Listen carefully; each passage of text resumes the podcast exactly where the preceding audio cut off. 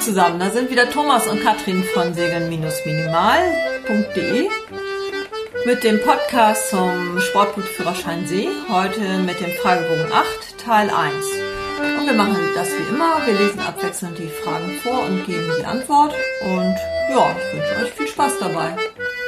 Ja, von mir auch viel Spaß und äh, ich fange einfach mal an mit der ersten Frage. Und zwar ist das die Frage Nummer 55. Die Ölkontrollleuchte leuchtet nach dem Starten weiter. Was könnte die mögliche Ursache sein?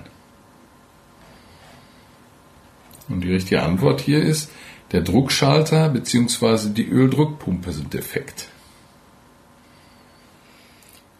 Ja, grundsätzlich, wenn die Ölkontrollleuchte leuchtet, dann hat der Motor zu wenig Öl.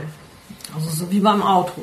Da leuchtet die Leuchte und dann ist das schon mal gar nicht gut. Dann macht guckt man erstmal nach, ob genug Öl im Motor ist. Beim Auto ist das ja meistens irgendwie eher, dass man lange nicht nachgeguckt hat.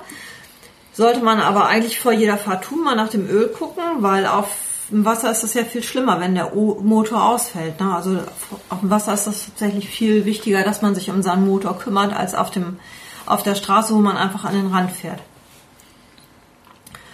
Ja, und dann, wenn man schon mal nach dem Öl guckt, dann kann man auch gleich mal gucken, ob es dem Öl gut geht, ob das in Ordnung ist. Zum Beispiel, ob da Treibstoff im, oder Wasser im Öl ist. Also Treibstoff, das riecht man, wenn man so an dem Ölstab so riecht, ne, schnuffelt, dann, genau, dann riecht man das. zwischen die Finger nehmen, so, ein bisschen, ja, genau, Nase halten, so, ne? Und ähm, wenn da Wasser drin ist, dann gibt es so einen braunen Schmier. Sagt zumindest der Thomas. Ich habe das ja noch nicht gesehen. Genau, dann, dann am, am Deckel, wenn man den, den Deckel aufmacht, dann hat man am Deckel meist so, so braunen Schleim dran. Ah, okay. Ja, und wenn genug Öl im Motor ist und der leuchtet trotzdem die Leuchte, dann ist halt was anderes. Und zwar ist dann meistens der Druckschalter oder die Öldruckpumpe defekt. Ja, hoffentlich nichts Schlimmeres. Jedenfalls, wenn die Leuchte leuchtet, dann so schnell wie möglich den Motor ausmachen. Genau. Und wir haben letzte Woche noch gesagt gekriegt, dass wir Segler, also wenn ihr Segler seid, ja. Motorenquäler sind, also weil wir die so selten anhaben. Also wirklich vorm Fahren sollte man einmal kurz sich die zwei Minuten Zeit nehmen und einmal kurz ins Öl gucken, wie das aussieht. Genau, wir haben noch einen neuen Außenborder geguckt und der meinte dann, ja, da fährt man dann raus, ne, dann ist der Motor gerade warm und dann wird er ausgemacht, ne? Genau, er. ja. Okay, Frage 192. Welche Bedeutung hat folgendes Schifffahrtszeichen? Hier sieht man ein Bild mit einem Baum und äh, daneben so ein Besen, der halt irgendwie so aufrecht in den Boden gesteckt ist. Und das ist die Backbordseite des Fahrwassers. Ja, also das ist bei Fahrwassertonnen ist ja so, die grüne Tonnen, Steuerbordseite, die sind oben spitz und die roten Tonnen, die Backbordtonnen sind halt oben stumpf.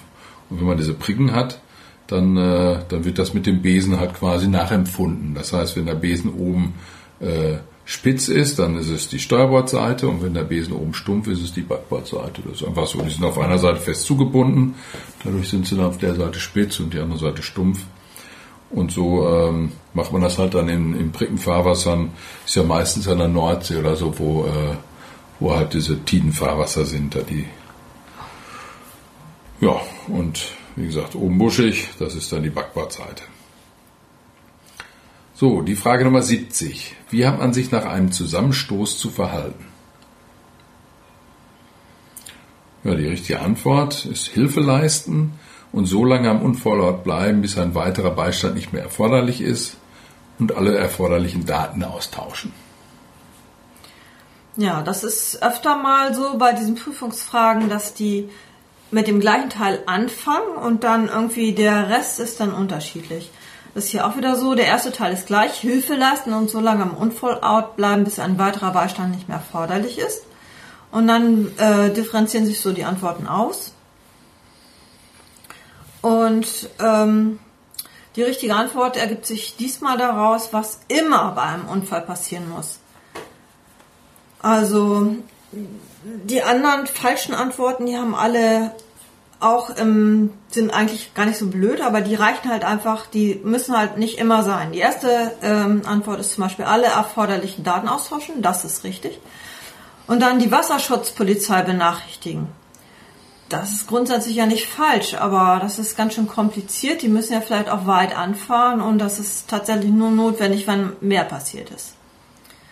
Die nächste falsche Antwort, die sagt Notsignal geben. Ja klar, wenn Hilfe benötigt wird, dann macht man das unbedingt. Aber man braucht ja nicht immer Hilfe, wenn ein Unfall passiert ist, Gott glücklicherweise, und dann gibt man halt kein Notsignal. Und die letzte falsche Antwort sagt, den Verschlusszustand herstellen. Ja, das macht ja keinen Sinn. Also, weil wir wollen ja in der Regel das Schiff gar nicht verlassen, also abschließen und da irgendwie treiben lassen, sondern wir wollen es in den nächsten Hafen bringen. Dann macht es überhaupt keinen Sinn, wenn wir da den Verschlusszustand herstellen. Also, in diesem Fall eben gilt das, was immer notwendig ist. Und da, dadurch kommt man dann auf die richtige Antwort. Dann kommt die Frage 190. Welche Bedeutung hat folgende Tonne? Da gibt es wieder ein Bild zu und das ist eine Tonne, die ist rot-weiß gestreift und zwar so längs gestreift. Und obendrauf hat sie einen roten Ball. Und das ist die Kennzeichnung der Mitte von Schifffahrtswegen. genau, Mitte Schifffahrtswegen. Ähm, das ist dann diese rot-weiße Tonne, die, die hat man bei, bei ich sag mal, beim Kiel-Ostseeweg, da ist die lange Zeit, dass es nur diese eine Tonne gibt. Oder ähm, bei Hafeneinfahrten, dann, dann ist das auf die Ansteuerungstonne. Das ist dann die rot-weiße und, äh, und dann kommen da die, die ganz normalen Fahrwassertonnen, äh, rot und grün. Also die muss man sich merken. Ich, ich, ich konnte mir die mal sehr gut merken, diese, diese rot-weiße mit dem runden Ball oben drauf, also weder spitz noch, noch stumpf, sondern rund. Mhm. Rund ist dann die Mitte Schifffahrtsweg. So, die Frage 222 wäre, was versteht man unter einem Funkelfeuer? Ja, und das sind dann 50 bis 60 aufeinanderfolgende Lichterscheinungen pro Minute. Oh, mit den Funkelfeuern werden unter anderem die Kardinaltonnen nachts befeuert. Das sind ja die Tonnen, mit denen zum Beispiel Untiefen bezeichnet werden und an denen man an einer Seite zum Beispiel im Westen vorbeifahren muss. Und äh, diese Tonnen, die blinken ja oder besser funkeln. Und zwar dreimal im Osten, sechsmal im Süden, neunmal im Westen und andauernd im Norden. Also es ist wie wenn man der Uhr folgt, dann werden das immer mehr. Ne? Also oben ganz viel und dann halt, wenn man rumgeht, im Westen drei und dann immer mehr. Man muss also diese Lichter zählen, um zu wissen, wo man lang muss. Und zum Zählen ist das am besten, wenn die Feuer so 50 bis 60 Mal in der Minute leuchten. Also so der Ruhepuls von einem Sportler. Und die könnten aber auch übrigens schnell funkeln. Das sind dann so 100 bis 120 Lichterscheinungen pro Minute. Aber ein Funkelfeuer, das ist 50 bis 60 aufeinanderfolgende Lichtscheinungen pro Minute. Die nächste Frage ist die Frage 82. Wann ist ein Fahrzeug manövrierunfähig? Und die Antwort ist, wenn es wegen außergewöhnlicher Umstände, zum Beispiel Ausfall der Ruder- oder Maschinenlage, nicht so wie vorgeschrieben manövrieren und daher einem anderen Fahrzeug nicht ausweichen kann.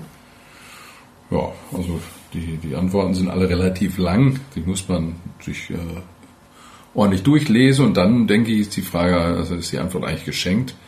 Also, ja, also diese außergewöhnlichen Umstände, zum Beispiel Ausfall der Ruderanlage, das ist klar. Wenn, wenn, wenn das kaputt ist, kann ich halt nicht mehr vernünftig manövrieren, dann bin ich manövrierunfähig. Und äh, nochmal zur Erinnerung, wenn ich manövrierunfähig bin, dann habe ich nachts zwei rote Lichter übereinander und tags dann halt entsprechend zwei Bälle übereinander. Und wenn das Schiff dann noch Fahrt durchs Wasser macht, dann äh, gibt es auch noch die Seitenlichter und Hecklicht. Aber in dem Fall gibt es kein Toplicht, das sollten wir auf jeden Fall immer bedenken. Ja, und die falschen Antworten, weil ich ja gerade gesagt habe, das ist dann gar nicht so schwer.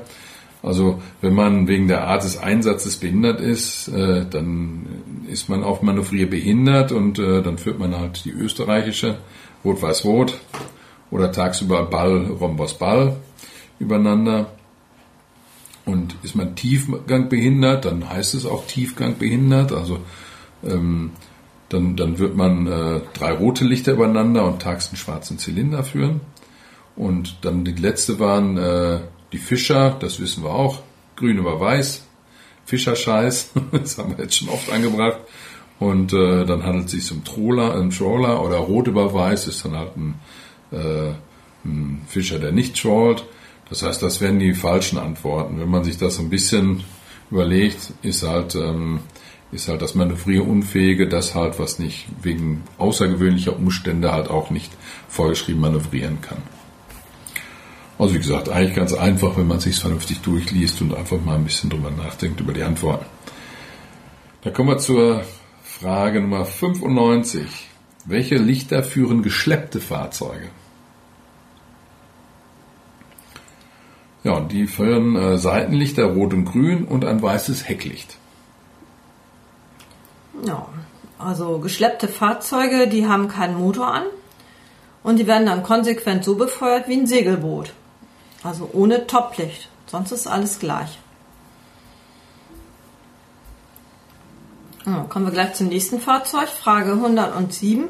Welches Fahrzeug führt diese Lichter? Hier gibt es ein Bild zu mit einem Schiff, das hat ähm, zwei rote Lichter übereinander gesetzt und vorne und hinten jeweils ein weißes Rundumlicht.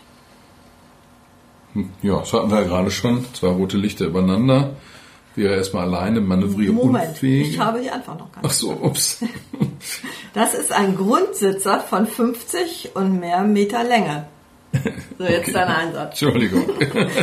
Okay, also ein Grundsitzer von 50 Meter mehr Länge. Das heißt, äh, die zwei roten Lichter übereinander hatte ich gerade schon mal erklärt. Das ist ein manövrierunfähiges Fahrzeug. Ähm, und wenn die nur alleine sind und, und wenn wir jetzt noch hier die, die äh, beiden weißen Lichter haben, äh, dann ist es ein manövrierunfähiges Fahrzeug, was deswegen manövrierunfähig ist, weil es auf Grund sitzt, also ein Grundsitzer. Und das setzt halt ganz normal die Ankerlichter, als wäre es, wäre es vor Anker. Das heißt, wenn es zwei Ankerlichter setzt, dann ist es über 50 Meter und länger. Und wenn es dann noch die beiden roten Lichter hat, dann ist es halt, äh, dann ist es halt ein Grundsitzer von 50 Meter Länge und mehr. So, kommen wir zur Frage 116. Sie hören bei verminderter Sicht mindestens alle zwei Minuten einen langen Ton mit der Pfeife. Welches Fahrzeug gibt dieses Signal? Also mindestens alle zwei Minuten einen langen Ton mit der Pfeife bei verminderter Sicht. Die richtige Antwort, das ist ein Maschinenfahrzeug, das Fahrt durchs Wasser macht. Ja, das fällt wieder unter Lernen. Also nochmal so zur Systematik. Ein langer Ton bei verminderter Sicht. Das ist ein Maschinenfahrzeug in Fahrt mit Fahrt durchs Wasser. Zwei lange Töne ist ein Maschinenfahrzeug in Fahrt ohne Fahrt durchs Wasser. Das heißt, der treibt. Ja, das muss man sich merken. Die Frage 129. Wie hat sich ein Maschinenfahrzeug im freien Seeraum oder außerhalb des Fahrwassers gegenüber einem in Sicht befindlichen manövrierunfähigen Fahrzeug zu verhalten, wenn es die Möglichkeit der Gefahr eines Zusammenstoßes besteht? Wenn die Möglichkeit der Gefahr eines Zusammenstoßes besteht. Also nochmal. Ein Maschinenfahrzeug im freien Seeraum oder außerhalb des Fahrwassers begegnet einem manövrierunfähigen Fahrzeug. Wie hat es sich zu verhalten? Die Antwort, das Maschinenfahrzeug muss ausweichen. Ja, da sind wir wieder bei Menschenverstand. Ne? Also das ist, äh, was soll das manövrierunfähige Fahrzeug tun? Also ausweichen kann es mit Sicherheit nicht. Das heißt, wenn einer ausweichen muss, dann ist es das äh, Maschinenfahrzeug, was ganz normal steuern kann. Und deswegen ist die Frage also, die ist mal geschenkt. Das ist das Maschinenfahrzeug muss ausweichen, weil der Manövrierunfähige, der kann es halt nicht. So, sind wir bei der Frage 142. Was ist da bei der Benutzung eines Verkehrstrennungsgebietes zu beachten? Ja, das, äh, die richtige Antwort in diesem Fall ist es, auf dem entsprechenden Einbahnweg in der allgemeinen Verkehrsrichtung fahren, so weit wie möglich von der Trennzone, Trennlinie klar halten, in der Regel an den Enden des Einbahnweges ein- und auslaufen, seitliches Ein- und Auslaufen in möglichst kleinem Winkel zur allgemeinen Verkehrsrichtung. Hm, warum habe ich jetzt diese Antwort? ja. Also gut. Verkehrstrennungsgebiet, da müsste man sich mal die falschen Antworten angucken. Oft ist es ja so, dass man an den falschen Antworten, die, die kann man dann ausschließen und dann bleibt nur die richtige übrig. Also eine, die erste falsche Antwort sagt, links von der Trennzone fahren. Und das ist keine Option. Also man fährt natürlich rechts, ne? Rechtsfahrgebot. Das ist wie im Straßenverkehr mal wieder. Und die falsche Antwort, die sagt dann auch, dass man im rechten Winkel einfährt in Verkehrstrennungsgebiet. Das tut man auch nicht. Also wenn, dann ist es ja viel besser, wenn man Kollision verhindert, was man möglichst eben so im ganz kleinen Winkel einfährt, ne? schon so in der richtigen Richtung. Ich stelle mir gerade vor, so ein super Tanker, wie der im rechten Winkel ja, einfährt und dann um die Kurve so kommt. Das dauert Meil. Ja, das ist ja. eh Quatsch. Das geht gar mhm. nicht, genau. Ja. Und dann ähm, in der nächsten falschen Antwort, da geht es um Fahrzeuge von weniger als 20 Meter Länge. Ähm, die dürfen das VTG befahren, die dürfen aber die sichere Durchfahrt eines Maschinenfahrzeuges auf dem Einbahnweg nicht behindern. Das heißt, innerhalb eines Maschi Verkehrstrennungsgebietes sind die sind Segler, also allen anderen Maschinenfahrzeugen gegenüber ausweichpflichtig, die eben dem VTG folgen. Genau, Segler oder unter 20 Meter Länge. Genau. Und Fahrzeuge von mehr als 20 Meter, die müssen eben das Verkehrstrennungsgebiet nutzen und die anderen sollten es möglichst vermeiden, aber manchmal muss man halt so durch. Ne? Und in der letzten Antwort heißt es dann, in der allgemeinen Verkehrsrichtung fahrende Fahrzeuge haben Vorfahrt gegenüber allen Fahrzeugen, die ein Verkehrstrennungsgebiet in ein Verkehrstrennungsgebiet einlaufen oder ein solches queren. Und das stimmt wieder nicht, weil in einem VTG eben die Regeln der KVR gelten. Ja, außer bei eben Fahrzeugen ähm, unter 20 Meter Länge und Segelfahrzeugen. Die unterliegen einem Behinderungsverbot und müssen denen, die dem VTG folgen, immer ausweichen. Also da muss man sich tatsächlich nochmal ganz in Ruhe die, ähm, die KVR raussuchen. Da steht es drin, wie man sich im VTG verhält und muss sich das einmal so durchdenken. Ne? Genau, eigentlich ist es ganz einfach. Es ist halt das ganz normale, sag ich mal, rechts vor links für Maschinenfahrzeuge und ja und Segler und Fahrzeuge unter 20 Meter, die, die, die haben halt dieses Behinderungsverbot, die müssen halt aufpassen. Ja. Und ansonsten nimmt man den Einbahnweg. Queren müssen wir uns nochmal angucken, ne? immer mit ja. 90 Grad zum, zur, zur genau. Kiellinie.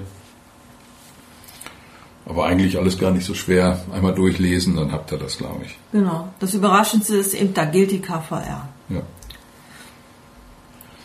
Dann die Frage 154. Was ist das für ein Fahrzeug und was ist zu beachten? Wieder mal mit Bild. Da ist ein äh, Fahrzeug drauf, das führt die Seitenlichter und das Hecklicht und ein Toplicht und über dem Toplicht noch ein blaues Funkellicht oder was das ist, so ein Blinklicht. Und das ist ein Fahrzeug des öffentlichen Dienstes im Einsatz. Es darf von den Verkehrsvorschriften abweichen. Ja, das ist, sag ich mal, auch wieder leicht. Ich habe heute die leichten Fragen. Ah. Ist klar, das ist wie auf, wie auf der Straße, wenn Blaulicht kommt, dann haben die Vorfahrt, das ist dann Fahrzeug öffentliches Dienst, öffentlicher Dienst, auch auf der Straße. Und äh, die haben halt, äh, die dürfen halt von den Verkehrsvorschriften aus abweichen, schneller fahren oder kreuz und quer, wie auch immer. Also ich denke, die Frage sollte keine Probleme bringen. So, jetzt sind wir bei der Frage 167. Welche Ausweichregeln gelten außerhalb des Fahrwassers? Das sind die Regeln der KVR, hatten wir gerade. Ja, schon wieder die KVR.